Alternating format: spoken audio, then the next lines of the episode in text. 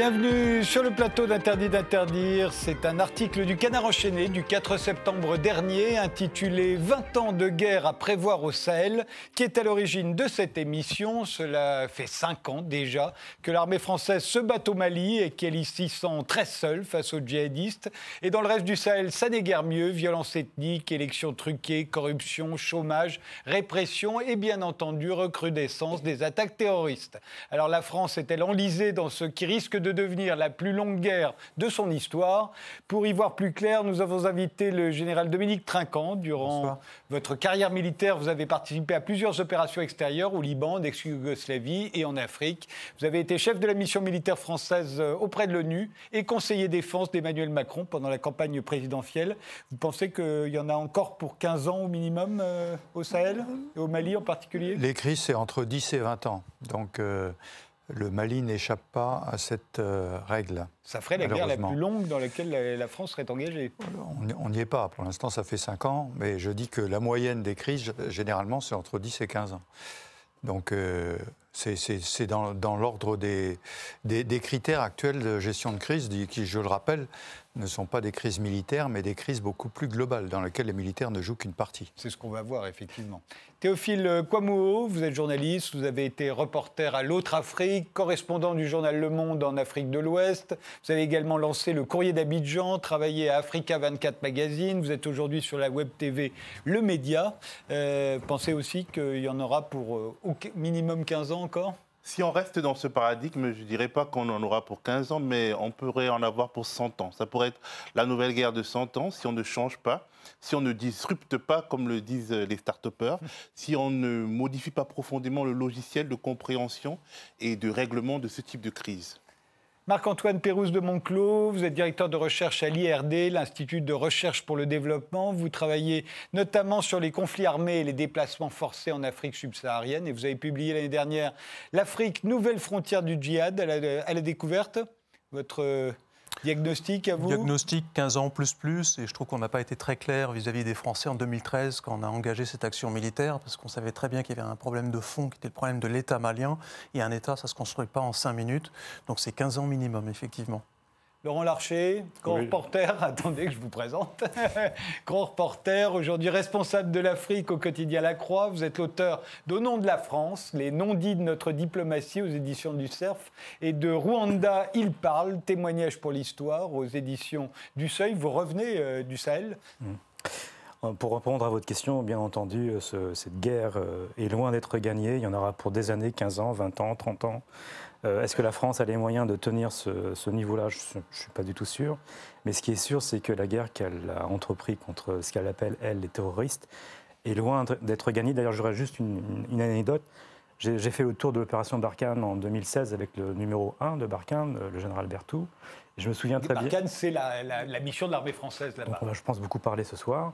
Et je me souviens très bien qu'à Faya-Largo, où il y a une base de l'armée française, le général leur a dit, tous les, soldats étaient là réunis, au garde à vous, euh, vous êtes là. Enfin, nous sommes venus ici il y a 100 ans, nous sommes partis il y a 60 ans, nous sommes revenus pour 100 ans. Ah oui, en effet. je vous propose de voir un peu l'actualité du Sahel euh, telle que on l'a montré sur RT. Comment venir à, bout des groupes armés terroristes actifs au, Sahel? Au moins 95 habitants d'un village d'Ogon ont été tués dans le centre du Mali, dans le nord du Burkina Faso. Ce sont 19 civils qui ont trouvé la mort. Pour l'heure, les tentatives de riposte, comme le G5 Sahel, s'avèrent inefficaces. D'un point de vue politique, les désaccords éclatent désormais au grand jour. Pour preuve, cette interview du ministre burkinabé de la Défense dans un journal sud-africain. Il y fait part d'une étonnante méfiance à l'égard des soldats français. Les Français ont près de 4000 hommes dans la région. Ils disposent de toutes les ressources militaires et technologiques. Aussi suis-je étonné qu'ils n'aient pas été en mesure d'éradiquer cette bande de terroristes. Nous nous posons beaucoup de questions. S'ils le voulaient vraiment, ils auraient pu les battre. Alors, ont-ils d'autres priorités? Le diagnostic du général français Bruno Clément Bollet est sans appel. Quand je vois la perception que les populations locales ont maintenant des forces dites étrangères, des acteurs étrangers qui sont venus pour les aider, c'est assez effrayant. Quand on me dit qu'une colonne française qui sort de son cantonnement se fait caillasser, Je me dis qu'il y a quelque chose qui se passe qui n'est pas normal. Ces manifestations à présent au Nigeria hier, plus de 2000 personnes ont protesté dans le nord-est du pays contre les milices d'autodéfense engagées dans la lutte contre Boko Haram. Elles sont accusées de dérapage et de maltraitance vis-à-vis des populations après le meurtre d'un chauffeur. Des membres de ces milices ont tenté de disperser la foule à coups de bâton sans succès. Cet attentat hier au Mali, un véhicule piégé a explosé à l'entrée de la base militaire française de Gao, dans le nord-est du pays. Trois soldats français et estoniens ont été blessés. Leur pronostic vital n'est pas engagé, selon le porte-parole de l'état-major français des armées. Et on prend la direction du Burkina Faso. Les rangs de l'armée, une nouvelle fois décimés par une attaque terroriste dans la province du Soum, dans le nord du pays. 24 militaires ont été tués, 7 ont été blessés et 5 portés disparus. Il s'agit de l'attaque la plus meurtrière contre les forces armées. Et l'Afrique hein, était également euh, présente lors de ce G7. Des représentants africains étaient conviés à la table des négociations lors de ce sommet. La lutte contre la menace terroriste au Sahel a tenu une place centrale dans les discussions. Emmanuel Macron, en présence du président burkinabé et Angela Merkel, a annoncé la création d'un partenariat franco-allemand pour combattre le terrorisme dans la région. La force de l'initiative qui est prise aujourd'hui, c'est qu'elle élargit le périmètre de sécurité compte tenu de l'évolution justement euh, terroriste. Et en particulier, elle permet de réengager dans l'aspect sécuritaire les membres de la CDAO, c'est-à-dire en particulier tous les pays du Golfe de Guinée qui aujourd'hui étaient hors du G5 Sahel, Côte d'Ivoire, Ghana, Sénégal, etc et elle va permettre de réengager du financement international en soutien de ces derniers. Un plan de lutte contre le djihadisme d'un milliard de dollars. Annonce faite à l'issue du sommet conjoint CDAO G5 Sahel qui s'est tenu à Ouagadougou au Burkina Faso. Une réunion entre les chefs d'État et du gouvernement d'une quinzaine de pays, parmi lesquels le Mali, la Mauritanie, le Tchad ou encore le Cameroun. Depuis 2015, près de 2200 attaques ont touché la région. Quelques 11 500 personnes ont trouvé la mort. Alors là-bas, on parle de terroristes. Vous disiez euh, tout à l'heure, Laurent Larcher, c'est comme ça que la France les appelle. Euh, mm. euh, et on voit bien, alors on parle de, Daesh, d'Al-Qaïda, de, Boko Haram. vous les appelez comment? Bah, Enfin, disons qu'il y a différents groupes. Mais, et puis, il faudrait voir dans le détail. Mais en 2013, j'étais très, très étonné. et François Hollande à l'époque président de la République et euh, le ministre des Affaires euh, étrangères et le ministre de la Défense n'osaient pas appeler l'ennemi par, le nom, en tout cas l'ennemi qui attaquait, euh, qui avait essayé de déstabiliser le Mali à l'époque en disant terroriste et jamais le mot djihadiste, ou en tout cas la dimension, je dirais, théologico-politique d'un certain nombre de groupes était totalement gommée de la doxa et du langage euh, officiel et chez les militaires, mais je pense qu'ils obéissaient à des éléments de langage, et surtout ce qui était impressionnant chez les politiques. Alors aujourd'hui, les choses ont un peu changé. Euh, avec Emmanuel Macron, on parle plus facilement, je dirais, alors lui dit, je crois, islamiste. Euh, on ne sait pas trop vraiment la distinction qu'il fait, mais la dimension, en tout cas, cette dimension théologico-politique, euh, est de plus en plus admise, même s'il ne faut pas la réduire à ça, parce que encore une fois, c'est très compliqué. Il y a des groupes qui sont des groupes de type mafieux, d'autres qui sont plutôt en type de réaction contre, contre la, déliquescence euh, des pouvoirs centraux. Euh, la dimension religieuse ne doit pas non plus être tout le temps mise en avant, même si pendant très longtemps, je crois, on l'a mis, on l'a sous-estimé. moi, j'ai tendance à dire que pour ces groupes-là, euh, pour un certain nombre de ces groupes-là, en tout cas, l'islam de type wahhabite ou salafiste est utilisé ou instrumentalisé un peu à la manière d'un bélier, comme on faisait au Moyen Âge, quand les gueux, crevant de faim, essayaient de défoncer la porte du château. Et donc ils avaient un bélier. Et c'était leur moyen pour euh, rentrer euh, au cœur du château. Vous, voulez dire qu'il y a une forme d'adhésion qui peut exister de la bah, part d'une partie de la population envers... Alors c'est vraiment, il faudrait, je dirais, il y, a, il y, a, vraiment des dynamiques locales qu'il faudrait voir avec beaucoup de, précision. Mais pour un certain nombre de groupes, je crois pouvoir dire que pour la population, euh, sous l'ordre entre guillemets djihadiste, euh, la règle du jeu était assez claire. Euh, et dès lors qu'on respectait cette règle du jeu, eh bien finalement les voleurs étaient punis. on voit ça par exemple au Burkina en ce moment tout euh, l'ouest du Burkina. Aujourd'hui, plus personne ne peut y aller.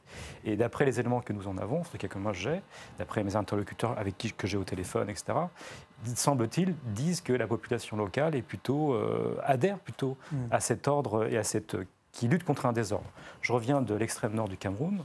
Là, de la même manière, un certain nombre de villageois trouvent que euh, sous ces groupes armés, euh, eh bien voilà, il y a un ordre. On n'est pas. Dès lors qu'il y a une règle assez bien clairement établie. Ensuite, euh, on peut parler évidemment de cette règle, mais dès lors qu'on respecte la règle, la règle du jeu est, assez claire. Si vous ne la respectez pas, vous faites taper dessus. Si vous la respectez, on vous fiche la paix. Marc-Antoine Perros de Monclos, vous êtes d'accord? Ce sont des groupes insurrectionnels. Euh, ils ont une base sociale, ils tiennent du territoire. Euh, il y a parfois une certaine forme d'adhésion, euh, de rejet aussi, mais en tout cas, ce n'est pas simplement des groupes terroristes évanescents qui auraient une ampleur globale. Ils sont enracinés dans le local, ça c'est vraiment très important. et du coup, le mot terroriste est gênant parce que quand vous employez le mot terroriste, il y a des qualifications, ça a une valeur juridique aussi. Hein. Vous vous interdisez toute négociation. Donc vous ne pouvez pas jouer de la carotte et du bâton pour essayer de réguler le conflit. Vous, voyez vous êtes obligé de penser uniquement à la répression militaire. Euh, et là, vous barrez toute la route à des possibilités de négociation, euh, qui fait qu'en plus, vous risquez toujours du coup de, tirer dans le tas. Euh, et il y a effectivement beaucoup d'abus qui sont commis par nos alliés africains, par leurs armées, contre des civils. Et le mot terroriste devient un usage très politique. Vous le savez, c'est d'abord un adjectif qualificatif disqualifiant qui permet de nier la, dimension politique et insurrectionnelle de ces groupes qui ont un discours que l'on peut contester par ailleurs, mais qui effectivement critique euh, la corruption et l'impiété de la classe dirigeante. C'est ça quand même aussi leur fond, de, leur fond de commerce. Et plutôt que de regarder les problèmes de gouvernance locale qu'il y a, on fait référence à une espèce de menace islamiste euh, globale, alors que la réalité du terrain pointe plutôt sur des problèmes de, de gouvernance contre lesquels s'insurgent des groupes de population qui, comme tu le disais, vont utiliser l'islam pour, disons, légitimer leur, leur combat. Alors moi je pense que pour bien, pour bien comprendre ces mouvements et leur dimension politique, la, la dimension politique dans laquelle ils s'inscrivent, il faut comprendre que ce sont les signes d'une maladie. Cette maladie, c'est la crise de l'État. La crise de l'État en Afrique, de manière générale. Mais euh, quand on parle de ces mouvements terroristes, djihadistes, effectivement, les Européens se sentent concernés. Mais il y a des mouvements du même type qui ne sont pas euh, reliés à une idéologie euh, religieuse, comme dans le delta du Niger. Il y a des, des, mouvements armés. Il y a même des mouvements qui ne sont pas tout à fait armés, mais des sortes de milices d'adolescents dans les grandes villes, à Kinshasa, à Abidjan. Tout cela, en fait, ça montre que l'État africain contemporain, il est perdu il est failli, notamment parce qu'il n'arrive pas à s'imposer, à imposer sa légitimité, notamment parce qu'il manque cruellement de moyens. La pauvreté des États, leur incapacité à lever des fonds pour bâtir des nations avec une population qui a augmenté de manière phénoménale en un siècle, ça c'est le cœur du problème. Maintenant, quand on parle de djihadistes, les Occidentaux se sentent touchés, ils crient, euh, mais il y a d'autres formes plus larges de criminalité politique, de criminalité qui sont liées à la nécessité de survivre dans un environnement où la rareté euh, est, euh, généralisée. Je pense que c'est vraiment ça, il faut mettre les djihadistes dans ce cadre-là, des mouvements pour la survie. Général Trinquant, euh, on a l'impression à les entendre qu'ils ne doivent pas avoir beaucoup de mal à recruter euh, ces, groupes insurrectionnels politiques. Et on a l'impression que de l'autre côté, un pays comme la France est totalement enlisé, ne fait aucun progrès depuis qu'elle est, là-bas. Je suis d'accord avec tout ce qui vient d'être dit sur le fond. Euh, des États faillis, euh, du fait qu'une idéologie, il se trouve qu'elle est djihadiste là, s'installe et prend la place, instaure des règles, et donc d'une certaine façon, là où elle est, là où elle est, prend la place de l'État. Et vous parliez de terroriste en introduction. Qu'est-ce que ça veut dire terroriste C'est les méthodes de combat. C'est ça. C'est n'est pas le mouvement djihadiste, c'est pas le terroriste. Les résistants français étaient des terroristes, on est bien d'accord. Hein. c'est les méthodes de combat qui sont employées. Donc sur, cette, sur ces aspects-là, euh, en concourant à, tout ce qui vient d'être dit sur la faillite de l'État, le gros problème, effectivement, c'est la place de l'État. Je voudrais rappeler qu'au Mali, avant 2013, il y avait déjà une crise avant. Hein, il y avait eu même une, une rébellion interne. Et donc, euh, ce qui s'est passé dans le Nord s'est passé parce que l'État n'existait plus, quasiment. Il avait été, il avait été bousculé. Donc, euh, il y a effectivement un travail de mise en place de l'État avec le, phénomène que vous avez souligné, la croissance explosive de la population dans la région, qui fait que les ressources ne sont pas montées au niveau de ce, que, ce qui permet d'employer, de, etc., la population, qui se retrouve dans des situations assez misérables à cause de cette absence de l'État.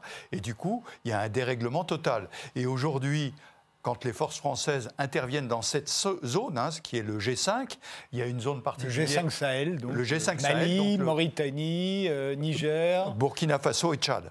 Euh, dans, dans cette zone, plus globalement, pour lutter contre les terroristes, donc les moyens employés par ces gens-là, mais le problème de la remise en place de l'État, c'est d'abord la remise en place de l'État de ces États-là, avec le sujet qu'on connaît bien aujourd'hui au Mali en particulier, l'application de l'accord d'Alger, euh, qui n'avance pas, qui ne progresse pas, et le Mali qui donc a connu une élection, une nouvelle élection il n'y a pas si longtemps que ça, où rien n'a changé puisque le président Ibeka a été euh, renouvelé, mais où la remise en place de l'État tarde beaucoup. Et donc les racines qui, font que des terroristes peuvent utiliser ces méthodes-là et que des pseudo-États peuvent euh, euh, s'enraciner dans certaines zones, eh ben, rien n'a changé. Ça, je concours tout à fait à ça. Et l'armée française, je reviens à mon introduction, elle n'est là que pour régler une partie du problème. Elle ne va pas prendre la place de l'État malien, elle ne va pas euh, euh, prendre la place des préfets, etc. Le but est bien que les États se prennent en charge. Oui, mais enfin, au Tchad, par exemple, on dit la même chose. Ça ne nous empêche pas d'avoir choisi un camp et de remettre au pouvoir régulièrement celui qui nous agrée. Qu'est-ce que ça veut Et de réprimer, d'ailleurs, ses adversaires. Non, mais qu'est-ce que ça veut dire avoir choisi un camp au Tchad? Je veux dire, quand il y a eu. Non, mais attendez, euh, j'étais à New York au moment où, en 2008, euh, les rebelles sont rentrés dans N'Djamena. Qu'est-ce qu'on fait?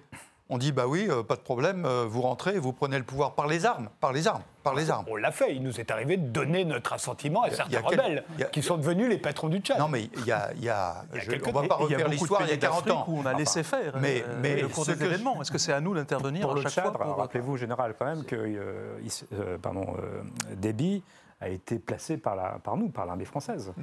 Euh, après avoir euh, soutenu euh, Hissène Abré d'ailleurs, que nous avons renversé, c'est nous-mêmes qui avons dit à Hissène Abré, maintenant ça suffit, tu laisses la place à Déby, euh, en 1990, clairement. Euh, il nous arrive de participer un peu. Et puis en Centrafrique. Il, nous, il nous est arrivé, je rappelle qu'aujourd'hui, l'intervention des forces françaises se fait exclusivement à la demande du pays et avec une résolution des Nations Unies. Exclusivement. Mais pas en 90. Donc, euh, non, mais, non, mais. Ou en 2008. En 2008, si. Il y avait ah, une résolution des Nations Unies Ah non, sûr, j'y étais, on l'avait voté un lundi matin.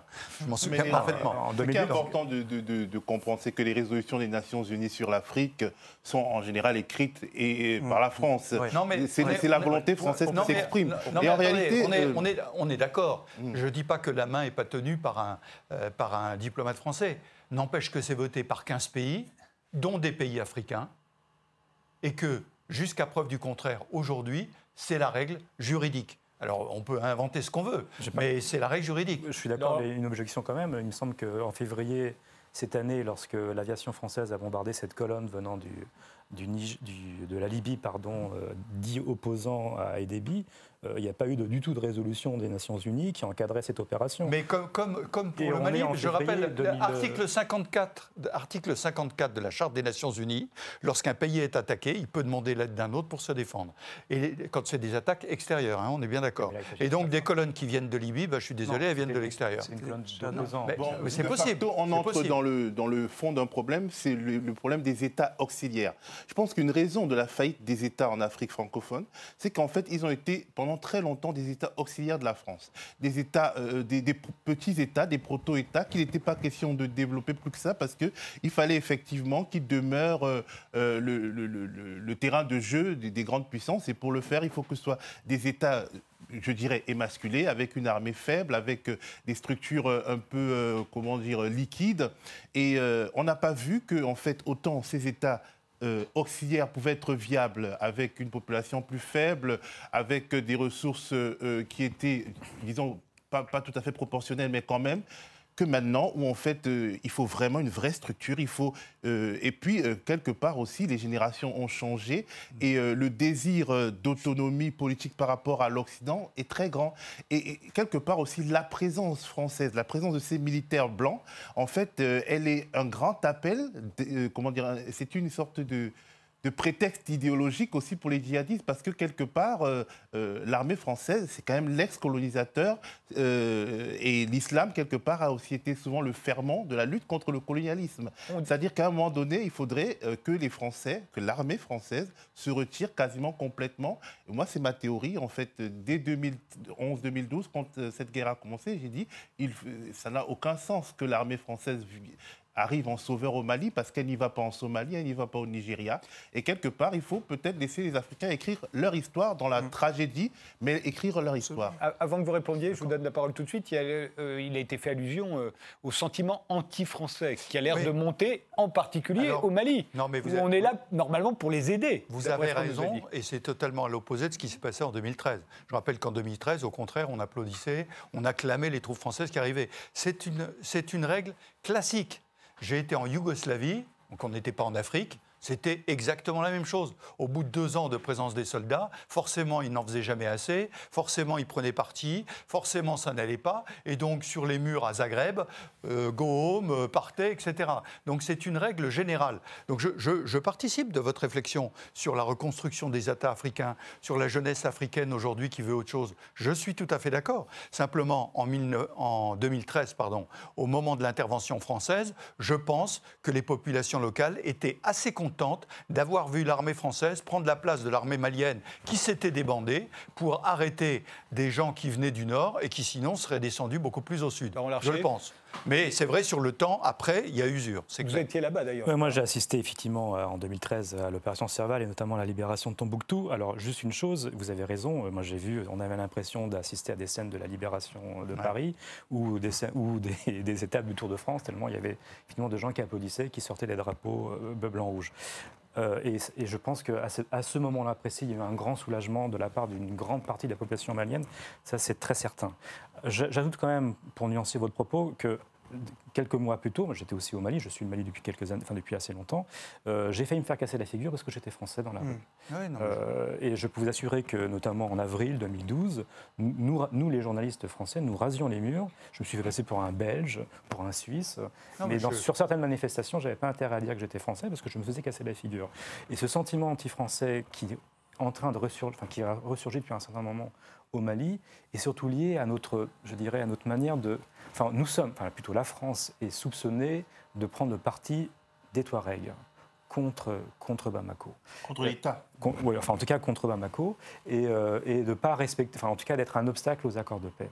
Euh, je crois qu'il est là. C'est qu'il y a un jeu trouble, effectivement, de la part, semble-t-il, de, des soldats qui ont, vous le savez mieux que moi, enfin, on a une tradition de compagnonnage avec les Touaregs, avec ces, peuples du, Nord.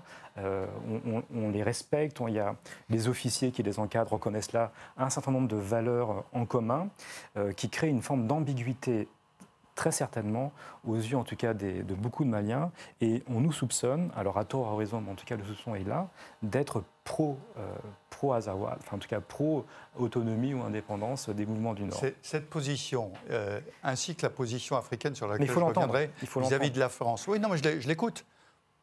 Encore une fois, pour ne pas rester sur le, le continent africain, en Yougoslavie, les soldats français étaient pro-serbes. J'y ai été pendant 18 mois. Je peux vous dire que ce n'est pas parce qu'on n'engueulait pas systématiquement les Serbes qu'on leur tirait pas dessus. J'ai participé à la force de réaction rapide. On leur a mis 1500 euh, obus dans la journée. D'accord? Donc, euh, si vous voulez, il faut faire la part des choses. Pour revenir sur la position africaine que je comprends parfaitement. Moi, j'étais à des réunions il n'y a pas très longtemps qui m'ont beaucoup amusé parce que dans la même réunion, à une demi-heure d'intervalle, on disait laissez-nous tranquilles, laissez-nous faire ce qu'on a à faire. Et dans la demi-heure suivante, mais pourquoi vous nous abandonnez et pourquoi vous n'en faites pas plus? Donc, si vous voulez, on est toujours dans cette ambiguïté. Donc, je sais bien. Alors, évidemment, le blanc, comme vous dites, effectivement, on est tout de suite repéré, on se voit. Et puis, après avoir sorti des drapeaux tricolores parce qu'on était content de la libération, eh ben, après, laissez-nous tranquilles, mais on a été content que vous veniez. Donc il y a toujours cette ambiguïté, et je ne dis pas que c'est facile. Hein. Je dis que c'est difficile à la fois pour les Français et à la fois pour les Africains qui doivent développer leur État et être capables de cette autonomie. Je suis tout à fait d'accord. Marc-Antoine, euh, vite, parce qu'il y a, dans il y a des, il y a des militaires euh, français euh, qui nous disent en privé qu'en réalité, cette opération militaire aurait dû durer maximum six mois, qui est le délai légal, avant que sa prolongation nécessite l'approbation du, du, Parlement. parce qu'effectivement, tout le monde le sait, c'est pas spécifique spécifiquement africains, plus des troupes de libération euh, demeurent sur le terrain, plus elles deviennent des troupes d'occupation. Donc aujourd'hui, on vient de faire le constat ensemble, il y a une crise de l'État malien, ça va prendre 100 ans pour construire un État au Mali, et l'armée française, combien de temps elle va durer? Voilà la question que je pose, et je n'ai pas entendu de réponse euh, ni euh, du temps de Hollande, ni euh, avec le président Macron. Et il y a un vrai problème parce qu'en réalité, dès le début, le diagnostic était fait on savait que c'était une crise de l'État et que le, terrorisme djihadiste, comme on l'appelle, n'était jamais qu'un symptôme de cette crise profonde qui nécessitait un chantier de construction de l'État qui effectivement va durer des années. Ma question est la suivante est-ce que l'armée, et, je crois que nous sommes d'accord, l'armée française n'est pas là pour construire un État au, Mali? Et plus elle reste, plus en fait elle cautionne et elle entérine un gouvernement qui est extrêmement fragile et donc elle fige une espèce de statu quo qui empêche le chantier de la construction de l'État.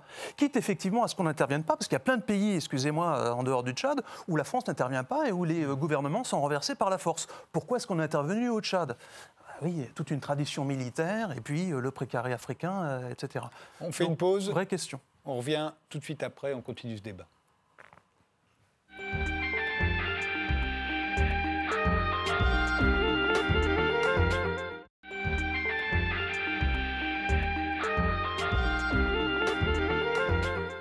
On reprend ce débat euh, sur euh, le Sahel euh, avec le général Dominique Trinquant, ancien chef de la mission militaire française auprès de l'ONU, avec Théophile Kouamouo, qui est journaliste actuellement à la web TV Le Média, avec Marc-Antoine Pérouse de Monclos, l'auteur de L'Afrique, nouvelle frontière du djihad, et avec Laurent Larcher, l'auteur nom de la France, les non-dits de notre diplomatie, qui est paru aux éditions du CERF. Euh, euh, justement, alors quelles conséquences pour la France euh, si effectivement, comme vous avez l'air de tous le dire et comme le disait le cadre enchaîné il y a quelques semaines, d'où cette émission, on en aurait pour 20 ans de guerre à prévoir au Sahel, quelles conséquences pour la France? Parce que c'est quelque chose qu'on nous dit, dont on ne parle jamais. C'était d'ailleurs le sujet de votre livre sur les non-dits de la diplomatie française. On parle du fait que c'est une évidence, c'est cela qu'on soutient et c'est pas cela, même si c'est jamais clair en réalité dans les faits. Euh, et puis après, les conséquences, c'est quoi? Bah, Moi, j'ai l'impression que, comment dire, notre présence militaire, mais pas seulement militaire, aussi diplomatique, permet à ces régimes que vous avez appelés faillis de se maintenir, d'être incapable. En fait, on, soutient un clan au pouvoir au nom d'une forme de stabilité, euh, mais ce clan au pouvoir est incapable d'assurer un avenir, euh, notamment à sa jeunesse. Cette jeunesse euh, est conduite soit à désespérer, soit à partir, euh, et on est, je pense qu'au début de la question migratoire, à partir pas simplement en direction de l'Europe, hein, la plupart des migrations sont infra-africaines, euh, ou bien donc qui risquent leur vie à traverser la Méditerranée, parce que pour qu'un jeune de 20 ans formé, parce que ceux qui traversent la Méditerranée sont en général des diplômés, euh, risque sa vie, sachant très bien ce qu'il fait, c'est que vraiment les conditions de vie dans ces pays-là sont pour ces jeunes-là, cette génération-là, épouvantables donc, euh, ou bien euh, vont rejoindre euh, des groupes djihadistes, terroristes ou coupeurs de route, enfin en tout cas, tous ces mouvements qui leur permettent d'avoir un horizon différent que celui du village ou du bidonville dans lequel ils sont, parce que voilà, c'est la réalité. Donc nous, nous soutenons des régimes qui ne permettent pas, parce qu'ils ont un niveau de corruption énorme, parce que euh, la dimension du bien commun, parce que pour mille raisons en tout cas, n'arrive pas ou n'assure pas, euh, je dirais, un bien, une, vie bonne tout simplement euh, à, ses, concitoyens. La, justice, l'éducation, la santé, le travail. Pour la plupart de ces jeunes, c'est un combat, c'est de la survie. vous vous levez le matin, hein, vous, êtes un, vous habitez Goma, euh, dans l'est euh, euh, de la RDC, je peux vous assurer que la vie, ça va être difficile pour vous, ça va être très compliqué.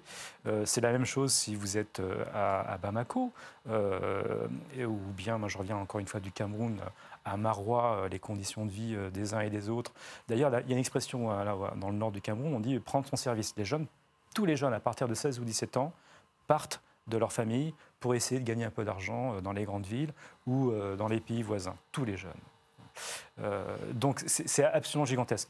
Donc nous avons une politique, je dirais, très très compliquée, mais nous sommes en partie responsables de ces crises dans la mesure où, je crois, nous soutenons, enfin nous, nous appuyons ces régimes. Nous les, nous les, nous les défendons militairement. Euh, l'exemple du Tchad est tout à fait saisissant, me semble-t-il. Nous les défendons, nous les, nous les défendons militairement. diplomatiquement, nous évitons qu'ils aient des ennuis au Conseil de sécurité ou à l'ONU. Et euh, nous, euh, nous sommes aujourd'hui incapables de les soutenir économiquement parce que nos caisses sont vides, mais nous leur assurons de la protection, du renseignement, nous leur fournissons du, du matériel. Clairement, nous sommes complices et depuis 60 ans. De la dictature, y compris de la dictature et de la répression comme elle s'exerce. Mais bien entendu. Et, même quand euh, nous ne défendons pas les régimes, euh, l'action contraire est tout aussi douteuse. Par exemple, en Libye, je pense qu'une grosse partie du sentiment anti-français provient de ce qui s'est passé avec euh, Kadhafi en Libye. Parce que Kadhafi a beau être vu comme un tyran ignoble euh, en, Europe, en Afrique, il était plutôt bien vu. Euh, et de toute façon, vu que les autres sont aussi des tyrans ignobles, le fait que ce soit un tyran ignoble qui a plutôt travaillé un peu, disons, pour son peuple, ça rend les choses un peu suspectes. La guerre en Côte d'Ivoire et le renversement de Gbagbo ont aussi favorisé, dans la partie, disons, sud de l'Afrique, le sentiment anti-français. Donc, qu'on intervienne ou qu'on intervienne pas, c'est toujours mal. Et des fois, en fait, c'est toujours une sorte de stratégie d'enlisement parce que l'enlisement en Côte d'Ivoire a produit euh, des, transferts d'armes qui sont arrivés au Mali. L'enlisement aujourd'hui au Mali produit des transferts d'armes qui vont encore à, peu près partout. Parce que finalement, on, fait une sorte de guerre routinière, de guerre permanente, aussi permanente que cette présence militaire française qui en réalité n'a jamais cessé en Afrique. Et pour revenir en fait sur euh, la question en fait de la désespérance aujourd'hui en Afrique, effectivement les régimes sont corrompus. Mais la division internationale du travail, la distribution internationale de la valeur ajoutée, n'est plus tenable. C'est-à-dire que les Africains sont de plus en plus nombreux. Et le contexte international doit être fait pour qu'ils développent leurs propres industries, qu'ils développent euh, vraiment leur propre marché. Et aujourd'hui, avec l'OMC, avec toutes ces, zones de libre-échange par-ci, par-là, que qu'on cautionne, en fait, je veux dire, l'Afrique est une sorte de lieu où but toutes les théories libérales. Pour que l'Afrique se développe, il faut du, protectionnisme, il faut de la force de l'État, il faut mettre de l'argent massivement dans l'éducation, dans la santé à fond perdu, et non pas financer des universités privées, des, écoles privées, et non pas se livrer à une sorte de vertige néolibéral qui est complètement dysfonctionnel. Ça aussi, il faut le mettre sur le, tapis, cette question euh, euh, du, modèle économique euh, impossible de, des États africains dans le contexte des pressions diverses venant d'Asie, d'Europe, euh, toutes ces pressions qui demandent d'ouvrir des marchés qui ne sont pas mûrs euh, pour s'ouvrir. Marc-Antoine Pérouse euh, de Monclos, les conséquences pour la France voilà, les conséquences, j'en vois encore deux autres qui, m'inquiètent beaucoup. donc, conséquences de cet enlisement sans, sans, échéance. Hein. Euh, la prophétie autoréalisatrice et puis la réputation internationale de la France. On est intervenu en 2013 pour dire, regardez, on est capable de maintenir l'ordre, on va empêcher euh, les hordes de migrants de traverser la Méditerranée et puis on va empêcher que euh, le Mali ne devienne l'Afghanistan. Hein. Vous savez, tout cette, ce narratif sur une menace globale, le Sahélistan comme on l'appelle. En rappelant quand même une chose, c'est qu'aucun de ces groupes djihadistes n'avait jamais commis, euh, n'a jamais commis d'attentat euh, en Europe, hein, outre-mer. Hein. Il faut quand même le, souligner. C'est pas du tout la même chose que les Américains intervenant militairement en Afghanistan euh, en 2001, hein, après les attentats de, New York. Ça n'a rien à voir. Là, en l'occurrence, ils sont quand même rattachés à Al-Qaïda ou à, ou à, Daesh. Un État est là pour défendre son intérêt national. Donc, quand les États-Unis sont attaqués à New York, ils vont réagir et effectivement intervenir militairement en Afghanistan. Ce n'est pas du tout le même déroulé narratif que sur l'Irak, qui est encore autre chose, mais sur l'Afghanistan, euh, du point de vue du droit, c'est difficile de contester cela. Euh, la France n'avait pas été attaquée par des groupes djihadistes sur son territoire national euh, qui auraient commis des, attentats, contrairement à ce qui s'est passé ensuite. Mais Daesh, ça vient après, hein, il faut mmh. le rappeler. Alors, il y a effectivement un risque aujourd'hui, à force de combattre ces groupes, il y ait un jour un attentat terroriste qui soit revendiqué par ces groupes euh, africains en termes de, vengeance. Donc je trouve qu'il faut faire attention à cette prophétie autoréalisatrice. Et la deuxième chose, c'est la réputation internationale de notre pays, qui est intervenue pour justifier donc euh, sa capacité à maintenir l'ordre, à être le gendarme de l'Afrique, avec un siège permanent aux Nations Unies. Et aujourd'hui, on est dans une situation d'enlisement qu'on montre qui montre qu'on est plutôt dans une situation d'échec, en fait. On n'arrive pas à en venir à bout. Vous avez euh, officiellement 3500 soldats, 4000, enfin les chiffres varient un petit peu d'une année à l'autre plus quand même euh, 13 000, 14 000 casques bleus des Nations Unies. Donc vous avez au moins 20 000, au moins, hein, parce que ça c'est les, les chiffres un peu officiels, soldats étrangers qui combattent quelques centaines, peut-être milliers de combattants djihadistes, mais on n'est pas sûr, et qui n'arrivent pas à en venir à bout. Parce qu'effectivement, le, le problème, c'est d'abord l'État malien. Il n'y a pas d'armée malienne en réalité. Et on investit à fond perdu sur euh, Puis il y a le formation, G5 euh, euh, Sahel, où normalement pas- chacun devait donner des soldats et- et il n'arrive pas à rien. décoller. Et le problème, c'est que les, les régimes, euh, entre guillemets, impies, justement, que critiquent les groupes euh, djihadistes, euh, en fait, entretiennent les conflits pour plusieurs raisons. Ça leur permet de se racheter une virginité à l'international quand euh, on a un gouvernement comme celui d'Idriss Déby au pouvoir au Tchad depuis 1990, euh, ou même Biya depuis quoi, 82 82. 82, c'est ça Ou bien aussi parce qu'il y a de l'argent derrière tout ça, il y a de l'argent à la clé. hein. Donc le terrorisme est devenu une espèce de nouvelle rente, un peu comme du temps de la guerre froide dans la lutte contre le, contre le communisme. Donc il y a beaucoup de gens qui ont intérêt en fait à ce que ces conflits euh, perdurent et ne, s'arrêtent finalement euh, jamais. Et les, abus que commettent les armées africaines qui sont formées et équipées par la France hein, et qui euh, tuent des civils vont nourrir le conflit parce que ça crée du ressentiment, ça va légitimer les groupes djihadistes euh, qui en plus de ça ont la légitimité religieuse qu'ils utilisent pour eux face à des États décriés comme, euh, comme laïques. Et, et puis effectivement, moi j'ai interviewé des gens de, de Boko Haram qui euh, ont fui euh, bah, la répression de l'armée, qui n'étaient pas membres du groupe, qui n'adhéraient pas à son idéologie, mais qui se sont réfugiés entre les bras des insurgés pour échapper à cette espèce de suspicion qui pèse sur les jeunes musulmans en général. Et là, on Vous a parlez vrai- des, armées africaines qui tuent euh, des civils, Alors, mais l'armée française aussi a été accusée, encore récemment, euh, d'avoir par erreur tué des civils. Alors, le, plus gros problème pour moi, c'est quand même les armées africaines euh, qui tuent euh, des civils, euh, mais qui sont formées et équipées par la France. Et donc, il se pourrait qu'un jour, on ait une grosse affaire où on se rende compte que les armes utilisées sont françaises, que les soldats qui ont tué ont été formés par la France. On a un vrai problème de réputation internationale, non seulement dans notre inefficacité à venir à bout de la menace djihadiste, mais également dans tous les risques associés en termes de réputation. On l'a dit pour l'Afrique, euh, effectivement, les Africains ont la perception d'une puissance néocoloniale qui est le Deus ex machina, qui va mettre en place des régimes très corrompus, euh, qui sont euh, inégalitaires par essence. Il y a cette perception, elle est très forte, mais malheureusement, cette perception, elle pourrait aussi gagner en dehors même de- de- des cercles africains. Et, je crains, moi, le, le- gros massacre, si vous voulez, qui va effectivement ternir l'image de la France à l'international. Comme c'est arrivé au Rwanda. J'ai un peu ça en tête. Bah, on n'en est pas, on n'en est pas là. Euh, Il n'y a pas eu, il a pas de génocide, mais on sent que euh, voilà, Général il y a un risque. J'écoute avec beaucoup d'attention tous les discours sur ce plateau. Ça serait un peu long de reprendre mot par mot, euh, phrase par phrase, les contresens, les contre-vérités qui sont dites. Revenons à la crise au Mali, 2013. Alors Daesh, 2014.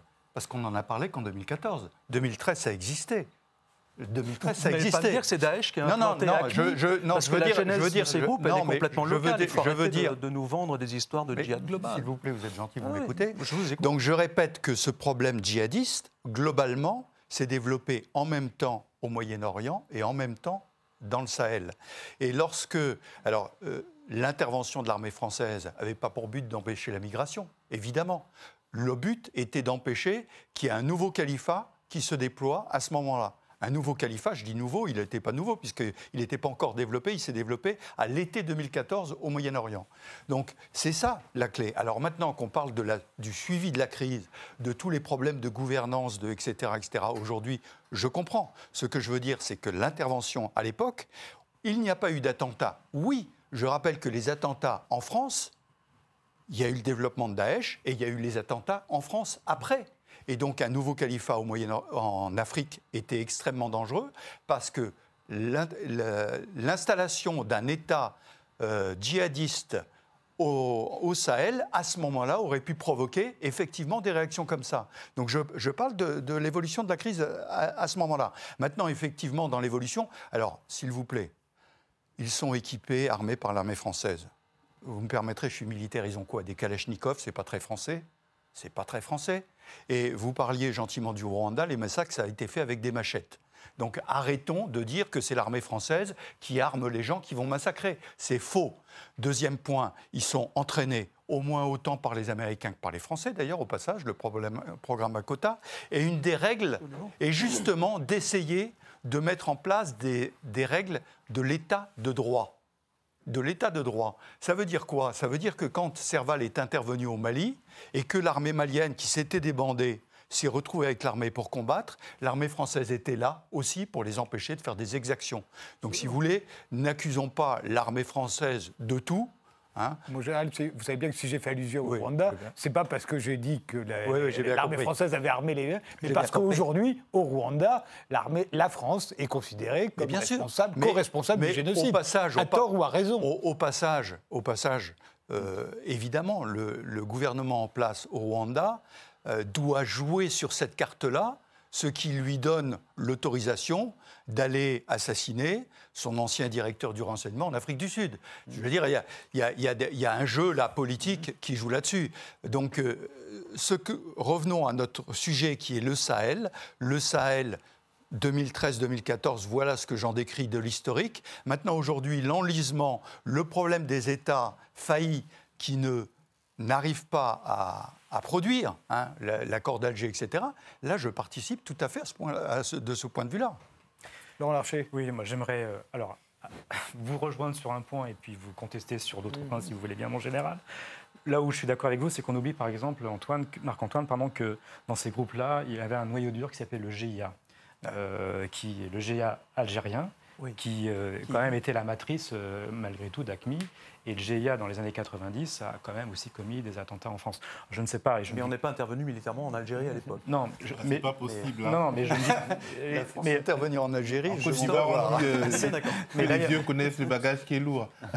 mais enfin voilà, en tout cas, c'était quand même dans, l'idée et que parmi euh, les, les, gens d'ACMI, notamment à Tombouctou, ceux que les Français ont tués, il y avait des Français. En tout cas, des, des binationaux des franco-maliens euh, qui, ont tiré sur euh, des Français. Enfin, je veux dire, là, il y a mm. quelque chose d'assez violent. Euh, donc, c'est pour, enfin, voilà, pour, pour, dire les choses ainsi, même si je ne pense pas que lorsque Hollande a déclaré, la, enfin, a lancé cette opération, il pensait à des attentats sur notre territoire. Mais il y avait quand même, malgré tout, ce n'était pas une menace complètement, je crois, euh, euh, à, mettre de côté. Ensuite, pour revenir quand même sur euh, la responsabilité de l'armée française, bien sûr, je ne crois pas en tout cas qu'ils aient commis des massacres, moi je ne dirais pas ça aujourd'hui, en tout cas pas dans le Sahel. Mais, mais d'abord, une chose, depuis 1960, depuis les indépendances, l'armée française est engagée auprès des armées africaines pour les former. En 60 ans, le résultat est nul. Euh, moi, j'ai couvert, vous avez été, vous, en ex-Yougoslavie, moi aussi, j'ai couvert ce, conflit dans les années 90. Je vous rappelle que la Croatie, moi, j'ai assisté à la manière dont la Croatie a reconquis la Kraïna. Il n'y avait pas d'armée croate en 1991. En 1995. Vous racontez des anecdotes sur l'armée croate. non, mais attendez, simplement, en 1995, ils reconquièrent la Kraïna contre les Serbes. Euh, regardez ce qui s'est passé avec. Je, je porte aucun jugement, c'est juste un constat avec Israël. Israël n'a pas d'armée, ou si peu en 1956, en 1967. En euh, ils, réussissent à combattre toute une coalition de manière assez remarquable, du point de vue en tout cas militaire. Euh,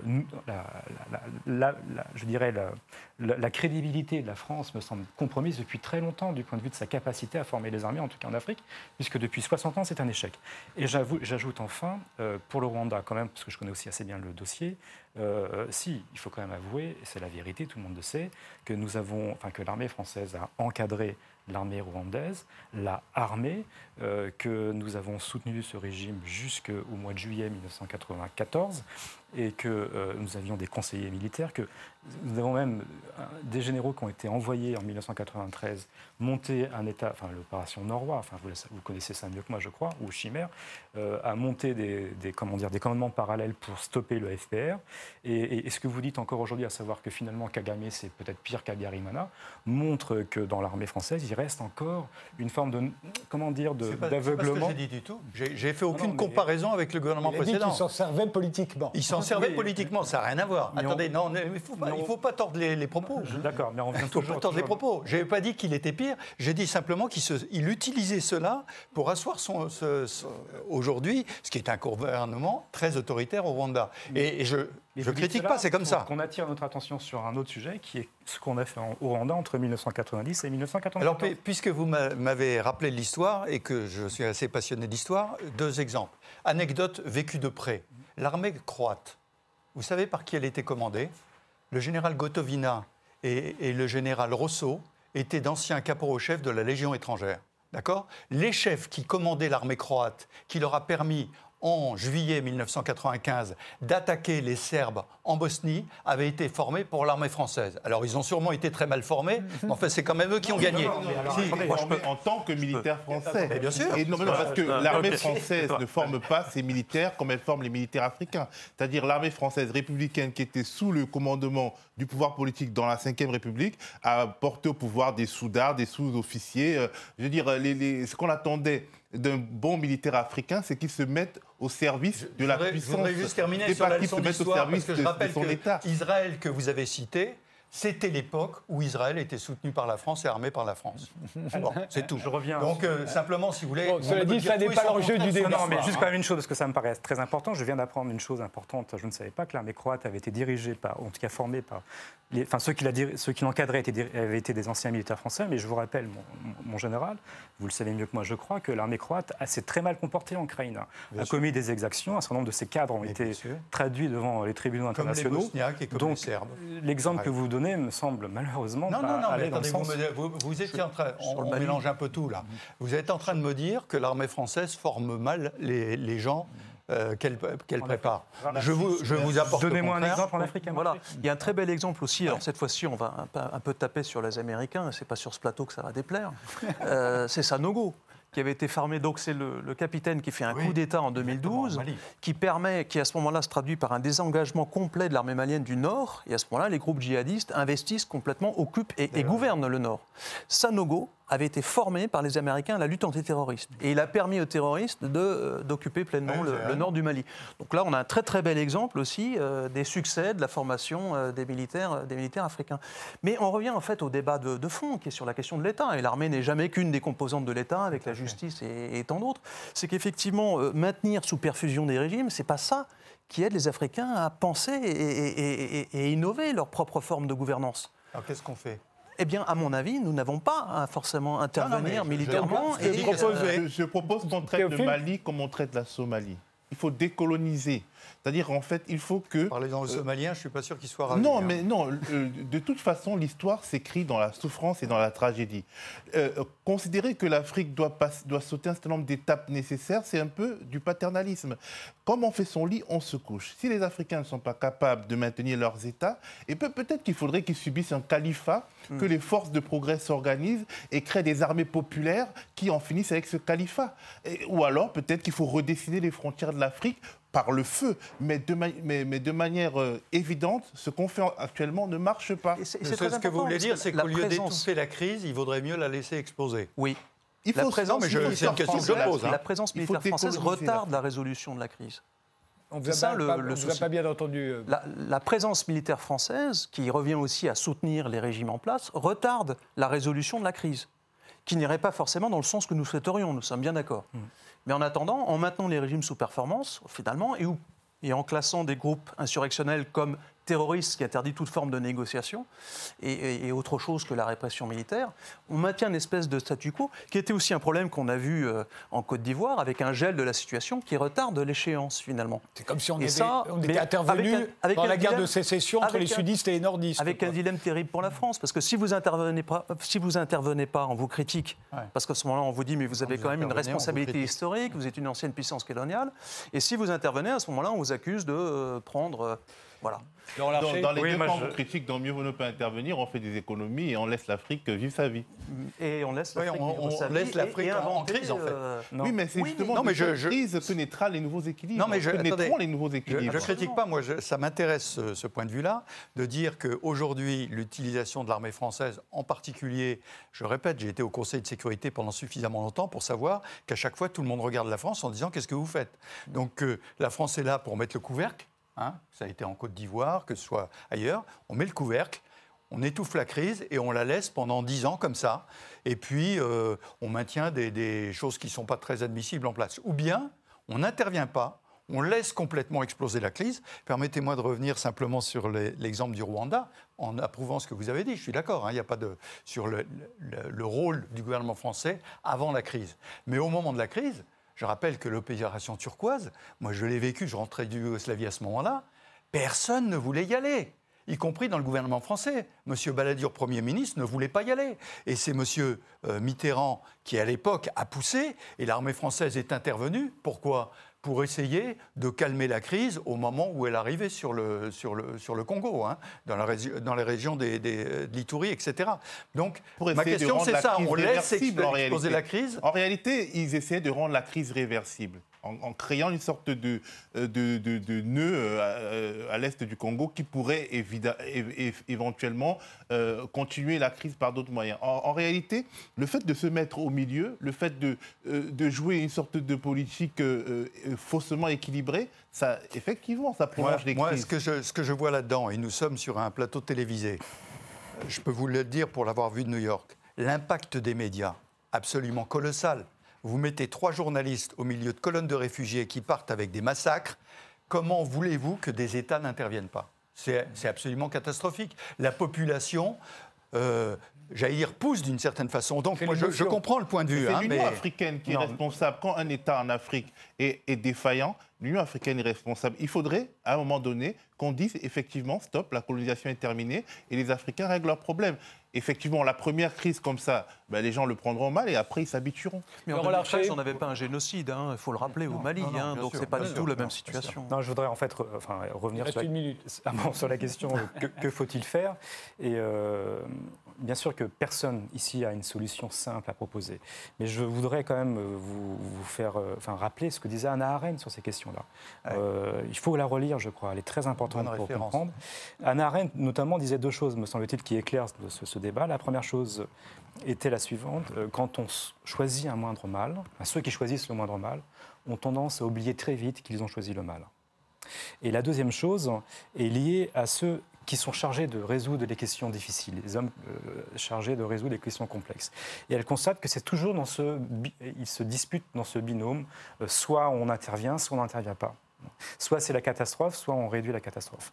Et elle dit, mais on pense, jamais, on pense jamais à laisser la place à, une troisième personne qui, comment dire, enfin, cette manière binaire de poser la question euh, paralyse l'intelligence, paralyse euh, l'imagination, nous, nous oblige à raisonner à un oui ou non et ne nous permet pas, je dirais, d'essayer d'explorer d'autres voies. Il y a peut-être d'autres voies. Alors, ce n'est pas ici qu'on va les exposer, il faut prendre du temps. Il y a des experts. Moi, je suis très frappé par le fait que notamment la France, lorsqu'elle intervient, fait si peu appel à ceux qui connaissent les régions, à ceux, je vois par exemple pour la Centrafrique, ou même pour le Mali. Combien de spécialistes du Mali qui travaillent à la Sorbonne, à l'École des hautes études, à Sciences Po, ou, bien, enfin, ou à Bordeaux, ont été appelés à l'Élysée pour réfléchir avec les militaires sur ce qu'il fallait faire? Aucun.